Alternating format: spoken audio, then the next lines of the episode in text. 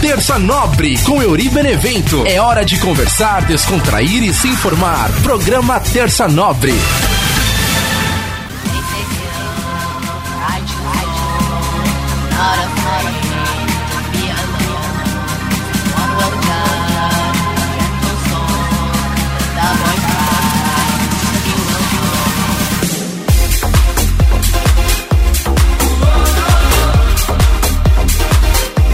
Salve, salve galera ligada aqui no podcast Terça Nobre, toda terça com você, trocando ideia. Eu sou o Iri Benevento e vamos junto, galera!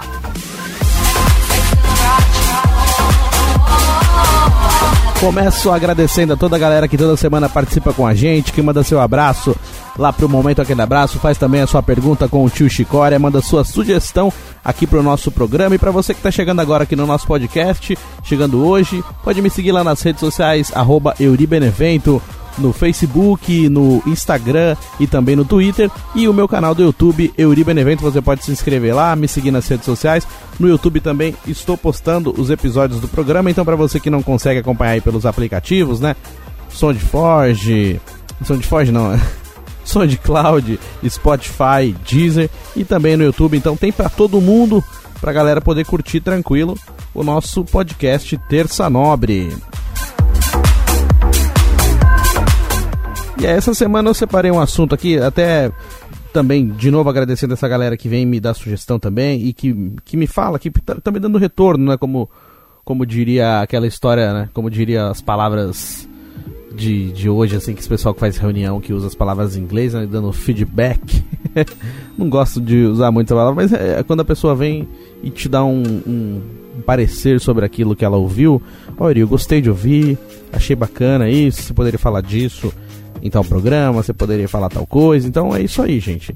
Eu fico feliz quando vocês vêm falar comigo, me, me deixar a par do que tá acontecendo e falar, oi, gostei, eu te ouvi. Fico super feliz. Eu acho engraçado que tem gente que me ouve e não fala nada.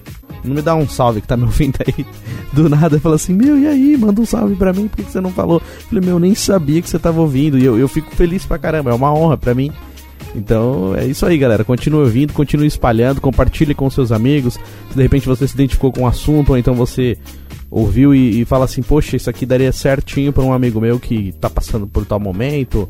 Vamos lá trocar ideia. E é isso aí, mano. Compartilha o nosso podcast Terça Nobre. Passa aí pro, pros seus amigos pra para que essa ideia cresça cada vez mais. E também, se você quiser, seja um parceiro aí do nosso programa. Me manda mensagem no Facebook, lá no, no inbox do Face, no direct do Instagram, ou para você que tem meu WhatsApp, me manda um salve também pra gente desenvolver uma parceria aqui pro nosso podcast, beleza? Hoje vou falar seguindo um pouco aquela linha que, que eu venho seguindo aqui durante os nossos podcasts, as nossas conversas, é, sobre a vida mesmo, sobre o que tem se passado é, em, em, nossos relacionamentos. Aí falei semana passada sobre a complexidade dos relacionamentos e hoje eu quero falar um pouquinho sobre como a gente corre atrás dos nossos sonhos, né? A pergunta que eu deixo assim, que vai ser até o título do nosso podcast, é: o que te motiva a continuar correndo atrás dos seus sonhos?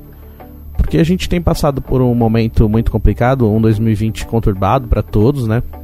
O mundo vive um ano conturbado. Então, de todas as formas, isso que está acontecendo atinge todo mundo, né? Às vezes tem gente que está bem, que está estruturada, mas mesmo assim, de alguma maneira, ela acaba sendo atingida. Todos nós fomos atingidos com essa situação. E não só agora, tá? Não só agora esse, esse 2020 tenso, mas o que na, na sua vida, o que te faz correr atrás dos seus sonhos? Puxa aí nas suas lembranças nas suas memórias tudo que você já passou para chegar até onde você chegou. Essa profissão que você exerce hoje, você está casado, você está solteiro, você tem um relacionamento, você tem uma pessoa. E, e o que, que, te motivou a chegar até aqui? O que, que você teve que fazer para conseguir chegar onde você chegou? Eu falo porque realmente as coisas mudam muito na nossa vida e muito rápido, né? Hoje a gente tá do jeito, amanhã a gente já acorda de outro completamente diferente e puxando assim algumas coisas que eu já falei aqui no programa também, é, de acontecimentos que às vezes fazem a gente querer desistir e daquela perda de, de otimismo da adolescência. Então acho que cada programa eu acabei deixando um gancho meio que sem querer, mas que uma coisa vem ligando a outra. Por isso que eu lembrei aquele episódio que eu falo da perda da, do otimismo na adolescência, né? Porque quando a gente é um adolescente super sonhador, a gente tá animado para fazer as coisas, a gente não perde o foco, não perde o rumo. E depois que a gente fica numa certa idade na vida, num, num certo uma, uma, certa fase da vida, a gente já não consegue mais ter a mesma, o mesmo pique, né, para fazer isso. E aí puxando esse assunto, eu trago essa pergunta, porque por vários trabalhos que eu passei mesmo, é, algumas vezes eu encontrava pessoas e todo mundo fala assim, até no Facebook tem uma mensagem, né? Tem aqueles memes, acho que até, até mesmo antes de se chamar meme, quando a galera mandava imagem por e-mail, lembra que vem aquelas fotos de meme por e-mail? Que na época a gente não chamava de meme, só de zoeira de internet, sei lá. Aí tinha uma foto assim com vários animais dentro de uma barca, né? Tipo a arca de Noé, sei lá. E aí tem lá o pica-pau, né? O desenho, né? O desenho do pica-pau fazendo vários buracos na, no casco do navio. E aí o navio ia afundar. E aí tem, a, aí tem a frase, né? É, não importa o que você faça, sempre terá um filho da puta. Ou não, não importa por onde você passa, sempre terá um filho da puta. Então, tipo isso, sabe? Quando às vezes você co começa a enfrentar problemas no seu trabalho, uma pessoa que fica te perseguindo, uma pessoa que fica fazendo mal para você, e aí às vezes a gente vai falar para as pessoas, né, pros amigos, assim, ou em casa, falar, putz, cara, tem uma pessoa lá no meu trabalho, caramba, velho, ela faz tudo para me prejudicar pessoa chata do caramba fica tentando me boicotar no trabalho e realmente isso acontece. E aí a gente vai comentar com as pessoas e as pessoas falam assim: ah, mas sempre tem. Todo trabalho que você passar sempre vai ter uma pessoa. Eu, eu gostaria que não fosse assim. Eu gostaria que as pessoas elas pudessem se ajudar, pudessem falar, não, pô, esse cara aqui tá trabalhando, tá, tá, somando comigo, que nem eu já falei em outros programas também, não, não, precisa ser melhores amigos, mas pelo menos deixa o cara fazer a parte dele, deixa a pessoa fazer o trabalho dele, dela tal. Aí as pessoas pegam birra e começam a prejudicar, começam a provocar, boicotar, e infelizmente isso acontece mesmo. Então a gente tem que ter um jogo de cintura muito grande. E ao longo desses anos, é, isso aconteceu bastante comigo também. Em vários trabalhos que eu passei, sempre encontrei algum, algumas pessoas. E às vezes tem aquela coisa, né, mas pô, será que não é você o problema? Será que tá todo mundo errado e você tá certo? Às vezes pode ser, Pode ser que você, dentro de você, você não saiba enfrentar esse tipo de coisa, você não sabe enfrentar esse tipo de conflito, até como eu falei aqui semana passada, da gente ter que enfrentar o conflito, que quando chega certos conflitos na nossa vida, a gente precisa passar por aquele conflito pra gente poder ir pro próximo nível da vida, né? E aí se a gente não enfrenta, se a gente não passa por aquele conflito, a gente simplesmente prefere não, não entrar em conflito e baixar a cabeça e deixar acontecer, depois numa outra situação da vida vai acontecer super parecido e você vai ter que enfrentar. E sempre que você não enfrentar, ele vai voltar de outras formas. E realmente isso faz sentido. É, então às vezes pode ser que dentro da gente mesmo, a gente também esteja dando oportunidade para que essas pessoas montem na gente, para que essas pessoas sejam más com a gente. Então, assim, a partir do momento que você se impõe, que você fala que você não gosta de determinada coisa, que você não deixa acontecer, que você não dá de determinada liberdade. Não tô aqui para ensinar nada, não sou coach, acho super chato esse papo de coach. Eu tô falando, assim, em questão de experiência de vida que eu passei também.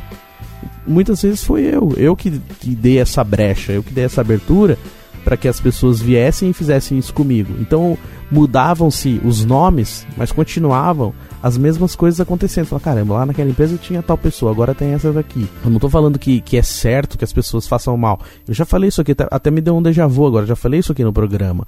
Mas a gente precisa impor a nossa verdade, impor para as pessoas aquilo que a gente acredita, porque a partir do momento que a gente mostra que a gente acredita que a gente corre atrás daquilo ali, as pessoas começam a respeitar mais. Então, é, é não, não só questão de trabalho, mas até em questão de família mesmo. Hoje em dia até que isso está mais tranquilo em questão desses novos meios de comunicação, né, nas redes sociais. O YouTube que está mais de 10 anos como uma ferramenta consolidada de rede social, o TikTok agora. Então assim, a, as famílias, os pais, eles veem também potencial nos seus filhos e querem que desde criança já sejam artistas, se de repente tiver vontade, aí a família incentiva.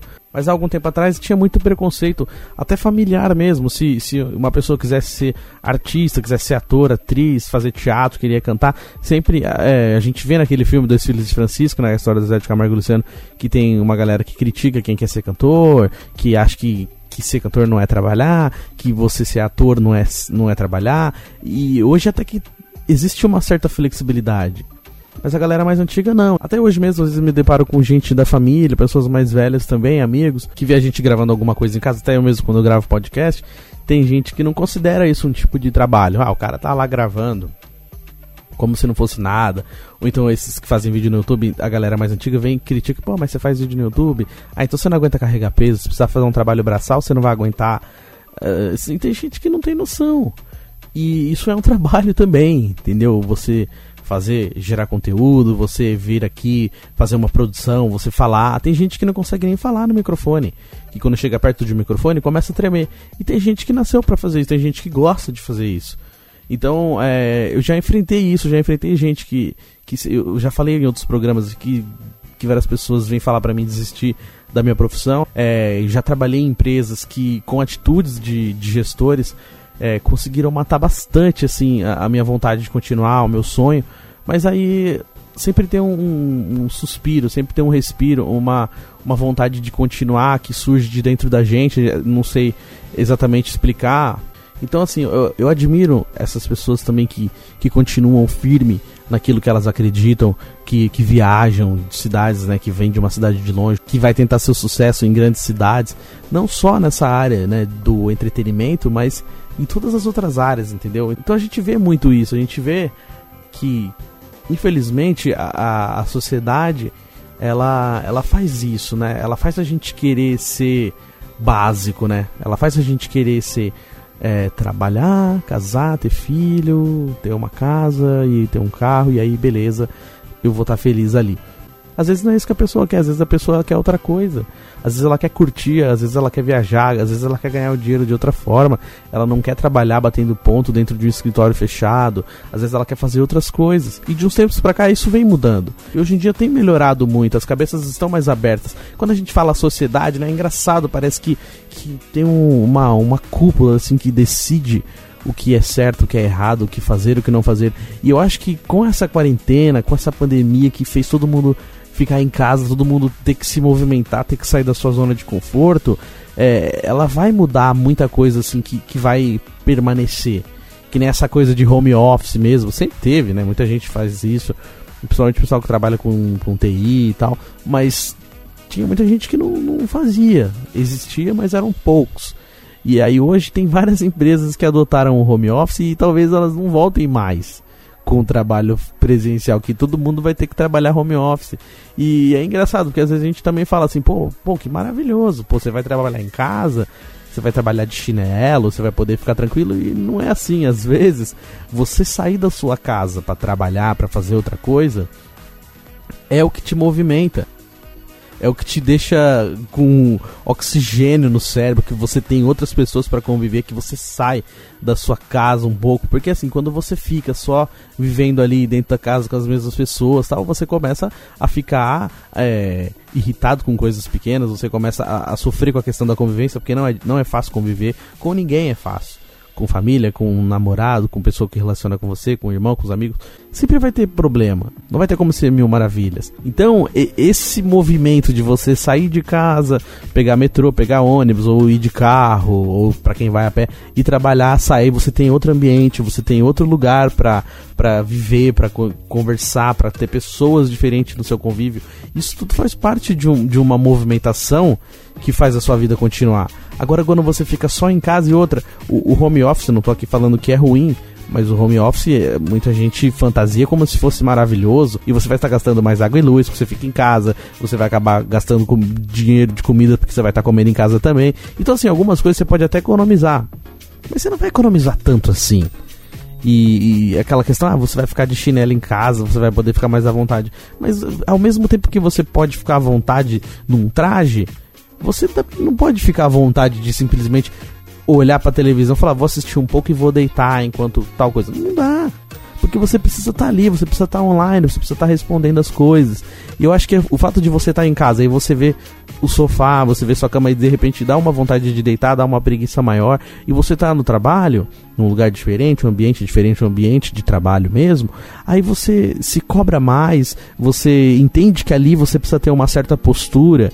Então, por isso que, que o home office para sempre, como muitas empresas querem fazer, talvez não dê certo ao longo prazo. Por um lado, vendo um ponto positivo nisso, é, as coisas estão mais abertas.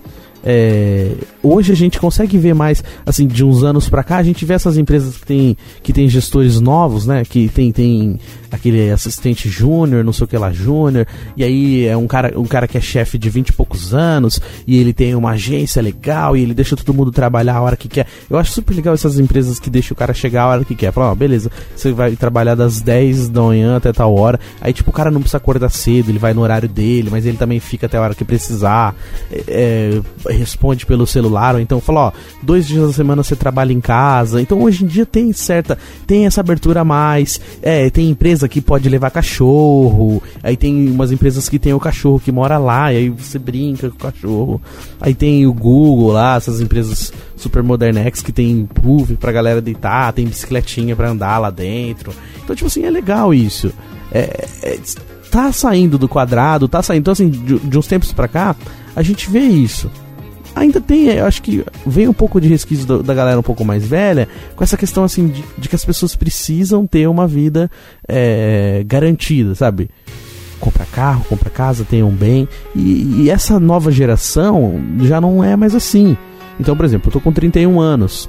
Tem gente de 19, 20 que tá mil vezes na minha frente, que ganha super bem, que tem uma outra, outro rolê, que, que não tem esse conceito de comprar casa, que não tem esse conceito de comprar apartamento, que não tem carro, que só anda de Uber, que só mora de aluguel, que tá sempre viajando, que viaja uma vez por ano. Então, tipo assim, é, é 10 anos de diferença já mudou pra caramba o pensamento. Eu ainda peguei um pouco dessa coisa de querer ter uma casa, de querer ter uma, uma garantia de alguma coisa. E tem gente, uma geração de 10 anos mais nova do que a minha, uma pessoa de 20, 21 anos, já tem um pensamento completamente diferente. Então, com a pandemia, as coisas mudaram bruscamente e, e mudaram de um jeito que vai ficar por muito tempo.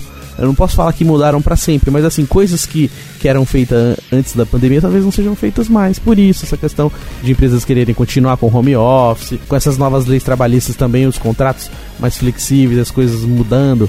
Então a gente está enfrentando assim, é, tudo mudar na nossa frente. A gente está vendo é, depois dessa aprovação da, da reforma trabalhista, que a aposentadoria vai ser diferente, esses, esses novos empregos que, que é como pessoa jurídica. Então tudo tem sido um grande ponto de interrogação. Algumas gerações antes da minha talvez fiquem mais tranquilas porque já conseguiram resolver, já conseguiram se aposentar, já conseguiram é, cumprir basicamente uma, uma vida de trabalho e hoje estão tranquilas. Mas e o que vem pela frente a gente ainda não sabe tem sido um, um, grande ponto de interrogação. Aí me vem esse pensamento do que me motiva para continuar. Tem dias que eu olho para frente, assim, eu olho no horizonte, eu olho na minha vida, eu abro os olhos, assim, depois que eu acordo, eu fico pensando, meu, e agora? Eu respiro, falo, o que eu vou fazer? É, completei um ano desempregado, né, oficialmente. É, tive alguns trabalhos assim, esporádicos, alguns trabalhos de edição, trabalhos de aula, mas é pouco, é difícil para se manter. Então, quando você fica assim um ano desempregado, é, e não é falta de procurar, não é falta de enviar currículo, mas que realmente tudo vem sendo diferente desde 2019, que nem eu falo, não é agora que tá ruim. Em 2019 já, já, já foi um ano difícil, então a gente está enfrentando um, um, momento que o mundo virou em, em muitas coisas. E um Brasil também muito conturbado. E aí eu olho e falo, meu, como é que eu vou fazer?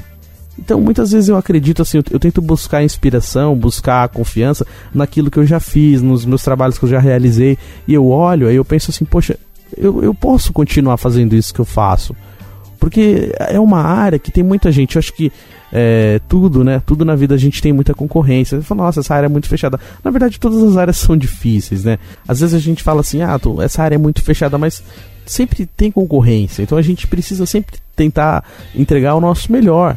E às vezes eu vejo assim algumas pessoas que estão na área, né, na área que eu trabalho, e eu falo, poxa, eu posso ser tão bom quanto essa pessoa, eu posso fazer bacana que nem ele também, sem tentar falar, pô, esse cara é ruim e ele tá lá e eu não tô, porque isso é um sentimento ruim, é um sentimento de, de você desejar mal pra pessoa. Infelizmente tem muitos que vêm falar isso pra mim, às vezes eu escuto falar, nossa, que cara lixo que tá falando lá, que cara ruim, eu poderia fazer muito melhor que ele. Não, não é assim, velho. Se ele chegou lá, de alguma maneira ele teve os méritos deles, teve, teve as oportunidades e conseguiu chegar. Então a gente não pode almejar desse jeito. A gente tem que tentar almejar pelo nosso próprio mérito também. Lógico que é difícil, é, sempre tem aquela questão da indicação também, mas se você for indicado e você não for bom, você não vai ficar. Então a gente precisa continuar procurando, continuar correndo atrás. E, e, e o que me inspira é isso, é, é eu ver coisas que eu já fiz e pensar naquilo que eu posso fazer também e falar, não, poxa, eu posso ser tão bom quanto esse que tá lá. E eu vejo algum trabalho realizado meu de alguns anos atrás e falo, caramba, eu consegui fazer isso. Poxa, se eu consegui fazer isso naquela época, eu também posso fazer agora. Então eu tento me inspirar naquilo que eu mesmo já fiz, ou então de pessoas que eu gosto, e eu falo, pô, caramba, se esse cara conseguiu chegar, eu também vou conseguir. Da mesma maneira que ele conseguiu, eu vou correr atrás e, e, tentar se inspirar, não se desanimar. E tem uma galera que às vezes troca de área fala, não, vou começar tudo de novo, vou começar em outra área. É bacana, e eu acho que é mais difícil ainda quando você troca de área. Porque você está com tempo ali fazendo aquela coisa, dois, três anos, de repente dez anos, e você se garante mais naquilo ali. Fala, não, me garanto aqui, nesse, nesse quesito eu me garanto. E, e, aí você tem que trocar tudo de novo, que nem agora eu vejo uma galera assim, amigos, galera da mesma geração que eu, de 30, 31 anos, com várias, vários cursos, várias coisas e, e sem trabalhar e, e, várias profissões, mil e uma utilidades e, e, sem um trampo fixo, sabe? Só vivendo de, de trampinhos esporádicos, né? Como eles dizem, jobs, frila. E não dá pra, não dá manter uma vida financeira ok. Você tá sempre ali na bita, na casca, né? Tipo, vem, como, como eu disse aqui, vendendo almoço para comprar janta. Então isso que tá acontecendo, eu acho que é uma transição de costumes mesmo. Porque a gente tinha algumas coisas que eram super óbvias, né?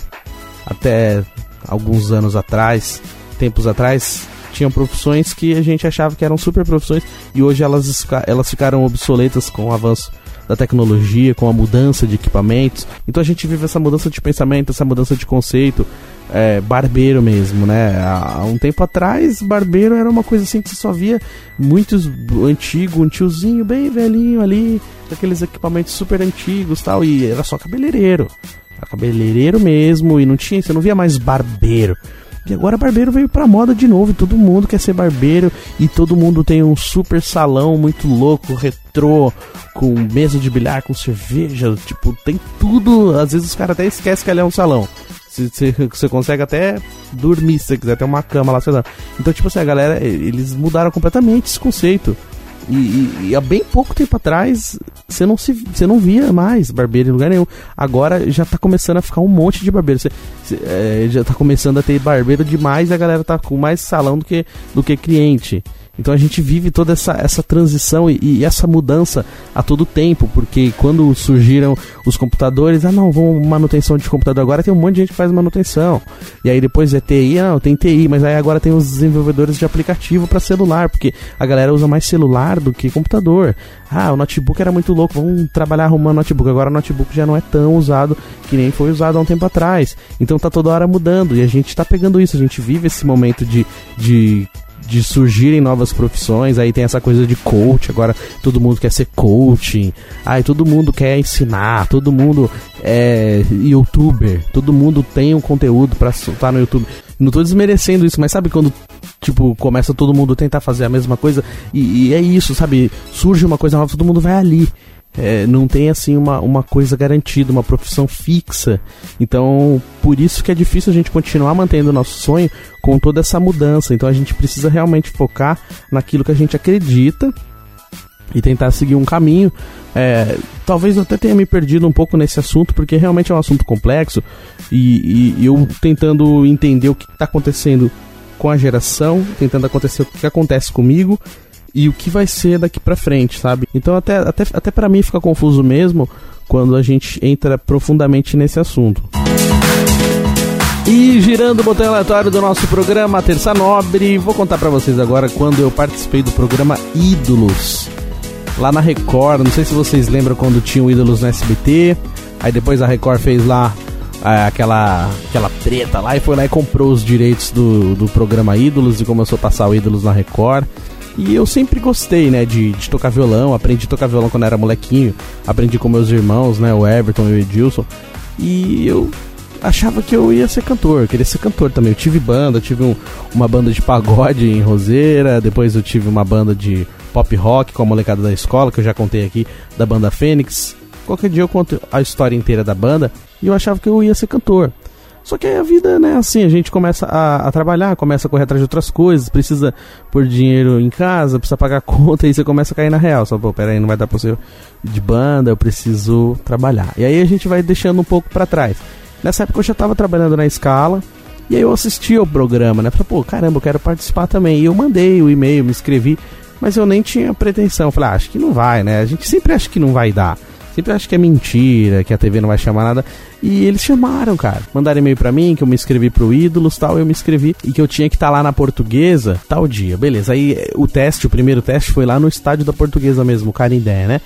E eu cheguei lá de manhã, assim, só que eu poderia ter chegado mais cedo, porque eu, eu acordei um pouco tarde, assim, tipo, tarde em, em relação a, a, você conseguir chegar numa fila grande, né? Então eu deveria chegar lá, tipo, umas 7 horas da manhã, 8 horas. Eu fui chegar umas nove e pouco. Eu cheguei, a fila já tava gigantesca. Eu saí cedo de casa, mas eu teria que ter saído mais cedo. Eu cheguei, tava uma fila monstra, assim, dando volta no estádio. Eu falei, meu Deus, não é possível. Mas eu tinha um número, né? Então eu imprimi, imprimi esse número, levei e falei, ah, esse é número tal, beleza, então fica na fila aí. Cara, eu levei o meu violão, porque eu sempre assistia na televisão, né? Eu via aquela galera com violão tocando, é preciso amar. E aí eu achava que eu, eu ia também, uhul, vou lá fazer minha graça o meu violão e tô lá, beleza. E aí a gente vai fazendo amizade na fila, né? Porque tinha muita gente e demorava. Então era assim, a gente tinha que pegar essa fila, a gente passava por uma tenda, né, uma triagem cantar, e aí eles iam ver se você era bom ou não, para você realmente passar com os jurados, os jurados da TV. Então tinha um pré-jurado ali antes de você passar naquele que, que aparece na TV. Então geralmente a Record faz lá uma filmagem na fila, uma galera curtindo, e, e eu tava nessa atmosfera. Falei, não, eu também quero, eu vou ser cantor. E aí eu comecei a fazer amizade com o pessoal da fila. E aí eu tava com o violão, cara, vamos cantar umas músicas aí. Aí a gente começou a cantar na fila. E eu sabia algumas musiquinhas do Legião, eu tocava, mas eu tocava, até hoje eu toco super básico, assim. Eu não sei tocar pra caramba violão. Eu sei algumas musiquinhas que eu decorei. Tem algumas que eu tiro de ouvido, mas meio sem querer. Aí tem as músicas que eu escrevi. Então, assim, é super muito simples, assim. Nunca fui muito excepcional tocando violão. Eu deveria ter me esforçado mais. Mas eu aprendi o básico e fiquei ali, né? No básico, mas até que tava dando certo ali na fila. Tocando e todo mundo, o Ru, batendo palminha. E aí a minha irmã, Edneia, me ligou. Ela tava em Roseira, eu tava lá em São Paulo na fila. Ela, nossa, que legal, Yuri, eu tô ouvindo o pessoal tocando violão. Caramba, tá parecendo aquele, aquele clima de TV, bem que aparece na TV mesmo. Todo mundo é, tal, batendo palma, não sei o que. E aí eu falei, é, e tá assim mesmo, assim, tá esse clima legal. E aí isso me deu uma puta força, né? Tipo assim, sabe quando a sua família te apoia? Minha família, graças a Deus, sempre é me apoiou muito, a minha mãe sempre me deu força pra caramba em tudo que eu fiz. Então, né, nessa parte eu não posso reclamar. E eu tava lá curtindo com a galera. E de repente o cara que tava perto de mim falou: Meu, posso tocar um pouquinho seu violão e tal? De boa, né? Não ia regular o violão pro cara. Na, época, na hora eu deveria ter pensado naquela música do Benito de Paulo, né? Violão não se empresta a ninguém. Mas eu emprestei. E aí, beleza. E enquanto ele tava tocando meu violão, eu tava no telefone conversando e tal. Daqui a pouco eu escuto um barulho de coisa caindo. Um barulho forte, estrondoso. Eu falei, caramba, o que que é? Quando eu olho para trás, cara, é o meu violão no chão, aberto, quebrado. Meu, cara derrubou meu violão, cara. Ele ficou tipo assim, ele ficou 5, 10 minutos com meu violão na mão. Ele conseguiu derrubar o violão no chão e quebrar. Cara, aquele violão eu tinha comprado em Aparecida. Foi o meu primeiro violão que eu comprei, porque eu já tinha tido outro violão que eu ganhei do meu primo. Mas aquele violão tinha sido o primeiro que eu comprei com meu dinheirinho, meu rico dinheirinho, suado dinheirinho. E aí eu comprei em Aparecida. Tinha toda uma mística para mim. Ele tinha capa era simples, na época eu paguei acho que 200 reais nele. Mas assim, pra um cara que não tem muita grana, um cara que, né, pobre, e aí consegue comprar um violão com muito custo, tipo, você fala, pô, eu dava maior valor no violão, adorava ele. E aí o cara derrubou, cara. E meu violão quebrado, estraçalhado no chão, cara, eu fiquei desolado. Falei, mano, mentira. Aí eu comecei a tremer, fiquei nervoso. Falei, mano, mentira que o cara fez isso. E, e no Ídolos, aquele Ídolos, eles começaram a liberar que você pudesse de violão tocar. E, e o violão, para mim, ele era um escudo também, sabe? Eu acho que quando eu toco violão, se eu tiver tímido, se eu tiver com vergonha, eu, eu consigo continuar. Eu fico assim, tipo, nossa, o violão me segura um pouco, sabe? O violão tira um pouco a minha timidez também quando eu vou tocar. Porque assim, quando você tá tocando entre amigos, quando você tá sozinho na sua casa, é uma coisa. Agora, quando você tá com uma galera que você nem conhece te assistindo, dá uma tremida. Por mais que eu goste de falar no microfone, por mais que eu goste de aparecer, que eu quero ser artista e tal, mas a, a gente também tem, né? É, o friozinho na barriga, o medo de errar, o medo de fazer merda. E aí eu fiquei desolado, cara. Eu falei, mano, filho da puta, quebrou meu violão. Eu falei pro cara, mano, e aí, cara, você é doido? O que, que aconteceu? Não, cara, da minha mão, me desculpa, me perdoa. Dá seu telefone que eu vou, eu vou. Eu vou mandar o dinheiro pra você. Eu não tenho dinheiro agora, mas eu mando dinheiro pra você arrumar o violão e tal. Só que ali pra mim, cara, é. Acabou, sabe? Ali foi, foi um, uma facada no meu peito e eu, eu já tava cansado. Eu já tava muito cansado, porque eu tinha ficado naquela fila o dia inteiro, bicho. Tipo, eu cheguei 9 horas da manhã, tipo, era 4 horas da tarde e a gente não tinha sido atendido ainda. Tipo, pra você ter uma ideia da, da, da longeza que tava o meu lugar na fila. Então eu dei a volta no estádio na fila, depois a gente entrou, ficou na arquibancada. Então, meu, muita coisa. E aí eu já tava falando, mano, já tava cansado, com fome. Eles não davam nada, não tinha uma aguinha, não tinha porra nenhuma. Falei, ah, velho, deixa quieto, cara. Então isso pra mim, assim, foi um balde de água fria monstro.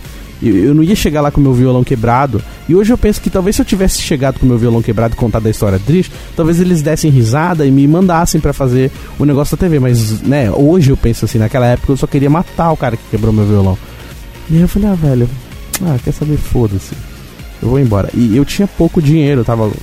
Sei lá, eu devia ter uns, sei lá, devia ter, sei lá, 40 reais na carteira. Ou cartão, não lembro agora. Eu sei que eu saí do, do Ídolos, assim, da, do, da, da, triagem que era no Canindé. Para quem não conhece, o Canindé é o estádio da Portuguesa, praticamente em frente à rodoviária do Tietê, e quase ali do lado tem o Shopping D, né? Aquele shopping grande. Quando você chega em São Paulo, você vê aquele D gigantesco lá, é um shopping. E aí eu falei, mano, quer saber? Eu vou comer. E eu fui no McDonald's comer, gente. Eu matei pelo menos a minha fome, né? Não deu pra matar outras coisas, então eu matei minha fome. E, cara, é engraçado que esses dias eu tava conversando, eu não lembro agora com quem foi. Eu acho que foi o Marcos Vinícius, cara. Ou foi o Marcos Vinícius ou foi a Bia. A gente tava conversando, e aí eu tava. Até falei disso, né? Aí ele falou assim: aposto que você tava com tanta raiva que depois você pegou e foi no Mac. Eu falei, fui. E fui mesmo, mano. Então, tipo assim, mano, quem me conhece sabe o tanto que eu gosto de comer lanche, sabe o tanto que eu gosto de ir no Mac. E, meu, McDonald's, pelo menos, é, por ironia do destino, foi prime meu primeiro emprego registrado, né? Mas eu também, outro dia, eu conto essa história de merda chata pra caralho. Eu trabalhei três meses no McDonald's. Traba como funcionário, eu não gostei. Mas como cliente, eu adoro. E aí, pelo menos, assim, quando eu tô com raiva, eu vou lá e como um lanche e as coisas melhoram um pouquinho, né? Foi essa história triste que meu violãozinho quebrou, mas aí depois eu acabei conseguindo colar o violão, comprei uma cola de madeira, colei, ficou bonitinho, usei ele por muito tempo. Aí depois, quando eu tive a oportunidade de comprar outro violão, eu dei esse violão pro meu irmão Edilson, tá com ele até hoje. É um violãozinho que faz um som legal. Então, assim, ele tem. Esse violão tem história para contar, meu brode. Esse violão aí é bacana. Eu comprei ele, cara, em 2011, ó. Já tá indo para 10 anos de vida desse bonito aí ainda falando em questão de, de inscrição, acredito que eu já me inscrevi também para o programa Aprendiz da Record, que eu assisti. Teve na Band e teve na Record, né? mas quando eu me inscrevi eu estava na faculdade e era na Record ainda.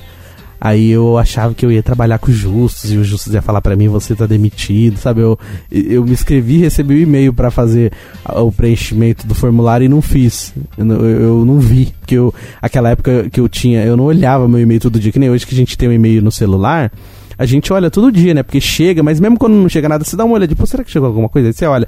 Agora, quando era só no computador que você tinha que ir lá, ligar o computador, então muita gente não tinha computador em casa, tinha, lan house, tinha que ir na Lan House. Na época da faculdade eu ainda não, eu não tinha notebook, então eu só conseguia ver é, o meu e-mail se eu fosse numa lan house, então se eu fosse lá na, na informática da faculdade. Então eu não ficava olhando meu e-mail todo dia. Então eu mandei, recebi o e-mail do aprendiz, só que eu não preenchi. Então a, a história acabou aí, não preenchi, acabou, não fui chamado pra porra nenhuma.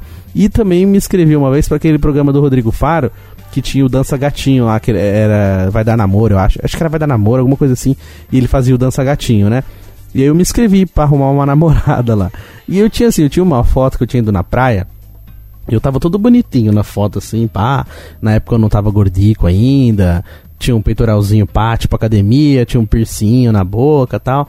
Aí tava bonito na foto. E eu mandei aquela foto. Só que já daquela foto pro dia que eu mandei, já tinha passado alguns tempos, né? Tinha passado, tipo, sei lá, uns dois, três anos, eu acho. Eu já tava um pouquinho pior, né? Eu já tinha engordado um pouco, meu cabelo já não era tão legal que nem tava naquela foto, inclusive não tenho mais bebelo. A minha barba também, ela tava um pouco crescendo, então, tipo assim, na foto eu tava sem barba, tinha uma barbinha rala, pá. Aí depois eu tava com uma barba meio feia, meio cagada, assim. Então eu mandei uma foto legal, mas aí eu fui todo cagado lá pro dia. Então, assim, o pessoal da produção viu minha foto e me ligou, falou: Ah, Yuri, a gente viu sua foto aqui, que você mandou pra produção, você não quer vir aqui gravar com a gente, ou vai dar namoro e tal? É da Record. Eu falei, pô, legal. Eu trabalhava lá na Casa Verde, né? Na editora Escala é na Casa Verde. Então, pertinho da, da, da Barra Funda, pertinho da TV Record. Então eu saí do trampo 7 horas, 7 15 eu já tava lá. E eu fui lá na, na, Record, cheguei lá, tudo para, nossa, que da hora. Meu, trombei uma galera, assim, as minas do programa do Rodrigo Faro, toda grandona, tipo paniquete, assim, de roupão. Aí o Alexandre Frota tava lá na época, o Alexandre Frota trabalhava lá na Record. Aí tinha uma salinha só dele, aí ele dei joinha, assim. Sabe que você vê aquela galera famosa, fala, nossa, que da hora. Cheguei na recepção, meu nome tava lá. Então, tipo, eu cheguei, ó, eu, eu iria, tá bom, pode entrar. Aí eu fui lá na produção e vi uma galera, só não vi o Rodrigo Faro, que no dia ele tava tava, parece que ele tava meio com febre, ele tava dormindo no camarim lá, não cheguei a ver. Mas aí eu fiquei tudo feliz, eu falei, nossa, que louco, tipo, o ambiente de TV, assim, tinha sido a primeira vez que eu tinha entrado num, num estúdio de TV mesmo. Aí a menina falou, ah, você quer eu iria? Aí ela já deu uma carinha meio estranha, tipo assim, hum, não é não, mas tá bom. Aí falou, vamos gravar. Aí ela falou, ah, você é baixinho, né? Aí eu falei, sou, tenho 1,52 no, no alto dos meus 1,52. Falou, não, tá bom, vamos, a gente vai gravar com você aí, conforme aparecer mulheres que queiram um perfil parecido com o seu, a gente vai encaixar você no programa. Então eu fiquei lá falando, oi, eu sou Uri Benevento, eu tenho tantos anos e não sei o que. Aí eu olhei pra câmera, não sei o que lá, vira aqui, vira ali, põe a roupa, que tamanho de roupa você usa? Aí foi falando as roupas e tal. Falou, beleza, a gente vai deixar tudo pronto aqui, quando tiver pessoas com seu perfil, a gente coloca você no programa. E nunca me chamaram. então assim, eu não sei se ela chegou, na hora que ela me viu, ela falou, esse cara tá mais feio ele não é o cara da foto. Era eu na foto, só que eu tava realmente eu tava um pouquinho melhor naquela foto. E quando eu fui eu tava meio zoado. Ou então nunca apareceu alguém que quisesse meu perfil. Eu sei que nunca me chamaram, nunca mais. E aí ficou só nisso também. Mas eu sempre me inscrevi pra essas coisas. Ah, e já me inscrevi pro Big Brother mesmo, mas Big Brother nunca consegui. Tem outros programas que eu já me inscrevi também, mas eu deixo para outras ocasiões. E girando o botão aleatório do nosso programa, vem chegando o nosso amado mestre, Tio Chicória. Vem pra cá, Tio Chicória.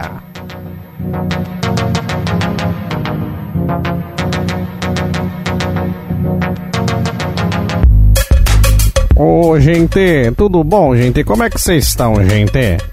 Tudo certo? Espero que esteja todo mundo bem no conforto da tua casa, gente. Se não tiver no conforto da tua casa, que esteja no conforto do teu fone, gente. Curtindo o nosso podcast aqui. Vocês gostaram da história do meu tio semana passada, né? Aquela história me rendeu uma bela de uma surra, viu, gente? Empurrei ele no meio das pedras.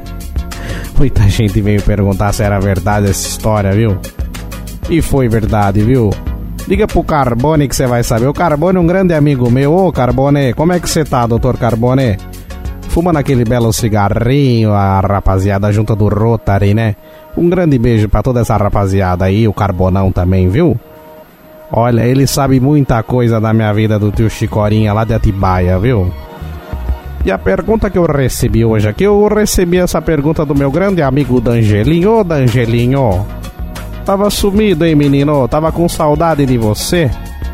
Eu recebi essa pergunta do Dangelinho, uma perguntinha até que um tanto quanto capciosa essa pergunta, né? Porque semana passada eu dei uma resposta grande, né?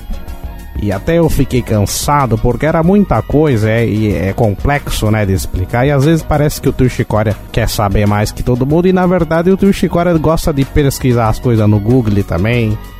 Gosta de ver nos livros também, ver na televisão. Então, gente, tio Chicória também quer aprender, tá bom? A pergunta do nosso querido D'Angelinho é assim: por que o quadro negro é verde? Talvez essa molecada de agora não sabe nem o que, que é isso, né? Porque essas faculdades mais chiques agora tá tudo com slide, né? O tempo todo. E a lousa, né? Que o pessoal chama de lousa, agora é branco, né? Mas antigamente, nas escolas eles chamavam de quadro negro. E as lousas das escolas era tudo verde.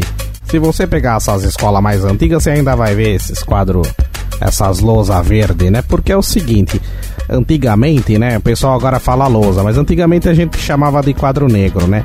Os quadro negro ele era feito de ardósia preta, né? E com o passar do tempo passaram a usar outros materiais para fabricação da lousa e aí acabou ficando verde, ficou popular e mais agradável. Acho que aquele preto, né, na sala ficava muito escuro e assustava, mas mesmo assim continuaram falando quadro negro, né, nas novelas também. E aí ficou só que hoje em dia a gente chama de lousa e a lousa é branca. Então talvez essa molecada de agora nem saiba direito que a gente chamava de quadro negro, mas na minha época chamava de quadro negro e se fizesse muita bagunça, tinha que dar a mão à palmatória, igual essas novelas de escravidão, viu? Que dava vontade de pegar aquela régua e dar na cara da professora. Mas não pode fazer isso, né? Que, pra que bater na mão das crianças, né, gente? Tava vendo um filme esses dias que ele teve que dar a mão pra professora bater. Poxa, gente. Aí não, né? Passou na, na Globo aquele Peter Pan. Que a irmã deu uma reguada na mão do menino, gente. Ai, que raiva que dava isso, viu? Ainda bem que isso é passado, acabou, né, gente? Gente, grande beijo. Eu tô pegando as minhas malas, tô indo pra Tibai esse final de semana fazer um off-road lá, pegar morango e trocar uma ideia com o meu amigo Chicão também. Ô, Chicão Garcia, grande beijo, viu? Gente, fica com Deus até semana que vem, viu? Grande, grande, grande mestre tio Chicória, muitíssimo obrigado. Tio Chicória que sempre. Tio Chicória é cultura, tio Chicória ensina a molecada aqui do Terça Nove. Santo Google, hein, tio Chicória? Santo Google, né? Que você gosta tanto de procurar as coisas, mas quando a gente conversa com o tio Chicória, ele, ele passa aquela sabedoria pra gente e aquele cigarrinho dele, aquela fumaça na nossa cara assim, deixa a gente. Aquele papo, né? Fala, meu caramba, engraçado, parece que o cara precisa. Parece que a fumaça deixa o cara mais intelectual, né? Uma coisa meio doida isso, né? Ah, vocês acharam que não ia ter momento aquele abraço? E girando o botão aleatório do nosso programa Terça Nobre, vem chegando ele. Momento aquele abraço, onde a gente manda abraço pra galera que participa com a gente aqui.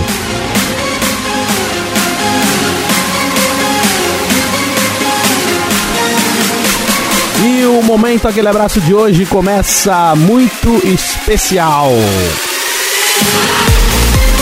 É um mês de grandes aniversários aí, um grande beijo para os meus irmãos Evelyn e Gilson, que são gêmeos, vão fazer aniversário dia 16 de julho. Então, Deus abençoe muito vocês, muita luz, muita paz.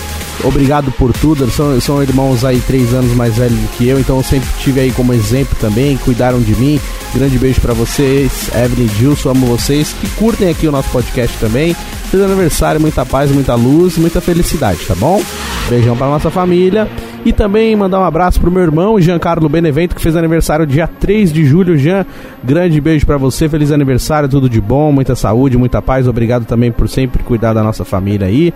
E também um grande abraço pro meu sobrinho Matheus Benevento, que fez aniversário dia 5 de julho. Eu falei que tinha um monte de gente fazia aniversário. Mateusão, grande abraço para você, felicidade, estúdio de bom, saudade. Qualquer dia a gente vai de novo lá no Paquembu, depois que acabar essa pandemia doida aí no Paquembu, no Allianz Parque, ver o nosso palestra. E alô, alô, Dangelinho, aquele abraço. Alô, alô, Rodolfinho, aquele abraço. Aquele abraço para toda a turma do Cepo de Madeira, essa rapaziada doida. Teve uma vez um amigo meu na época lá de Araraquara. Olha o nome do cara, Idelbrando. Por onde andas, Idelbrando? Cadê você?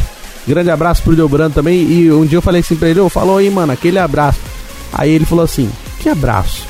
Tipo, ele não sabia da música do Jorge Benjor, pra quem não sabe, né? Aquela música do Alô, alô, realengo, aquele abraço. É, é daí que surgiu o aquele abraço, entendeu, gente? Então eu não, eu não tô mandando um abraço diferente, específico. É aquele abraço, tipo um abraço forte para você. Pra quem não sabia, fica sabendo agora. Aquele abraço também pros meus amigos da turma da Gol Norte, essa rapaziada palestrina. Fábio Arruda, o JP, Celso Dias, o Marcão lá de registro, o Bruno Cássio, toda a galera lá do grupo Amigos da Gol Norte. Aquele abraço também pro meu amigo Davi Arruda Paulo, apresentador do programa Brasil Sertanejo dos tempos de Rádio Santana. Aquele abraço também pro meu amigo Lauro Gomes lá em Caraguá e toda a galera que curte a sua rádio Sensei. Então procura lá no Google Rádio Sensei Web Rádio do meu amigo Lauro Gomes. Forte abraço. Um grande abraço também pro meu brother Gui Krauser que vai participar com a gente aqui do nosso podcast também logo logo, fica ligado. Um abração também para todos os meus alunos lá da Rádio Oficina, os que já foram foram meus alunos de muito tempo atrás, os alunos de agora. Então, um grande abraço para todo mundo que já passou comigo lá na Rádio Oficina, nos cursos de técnicas operacionais, locução esportiva e assim vai. Um grande abraço para todo mundo da Rádio Oficina. Um beijo para Bianca Souza, um abração pro meu amigo Marcos Vinícius, ele que é o apresentador, aquele que fala Terça Nobre. Abração para você, Marcão. Um abração para toda a galera que me curtiu lá na live do Kryptonita também, com meu amigo Victor Zene. Abração pro Vitão e para toda a galera, os inscritos lá no canal Kryptonita. Isso aí, molecada. E o nosso programa Terça Nobre vai ficando por aqui. Agradeço a toda a galera que veio até o final comigo, toda a galera que está se inscrevendo no meu canal Euri Benevento lá no YouTube, que dá para curtir todos os episódios do podcast Terça Nobre. Agradecer a toda essa galera que está sempre dando sugestão, sempre me mandando mensagem, participando comigo aqui. Então é isso aí. Para você que veio até aqui, muito obrigado. Vamos lá, minhas redes sociais, arroba Euribenevento no Facebook, no Instagram, no Twitter. Você pode me seguir, mandar sua mensagem e sua sugestão aqui para o nosso programa. E também no meu canal do YouTube, Euribenevento. É só você se inscrever lá. Tem outros vídeos também, entrevistas, bastante coisa legal, bastidores de rádio, de TV, de YouTube. Você pode curtir bastante coisa lá no meu canal. E além de tudo, o nosso podcast. E também tem lá toda segunda-feira no meu Instagram, no IGTV, os bastidores, né? A série Bastidores, algumas entrevistas que eu já fiz em rádio, em YouTube YouTube e também é, novas entrevistas vem aí. Também materiais inéditos, então fica ligado lá no meu Instagram também, Euribenevento, que toda semana dou um jeito de trazer conteúdo para vocês e o Brincanagem também, que já tá em fase final de produção, logo logo novos episódios do Brincanagem. Beleza, galera? Forte abraço a todo mundo. Semana que vem a gente volta e tamo junto. Forte abraço, fica com Deus.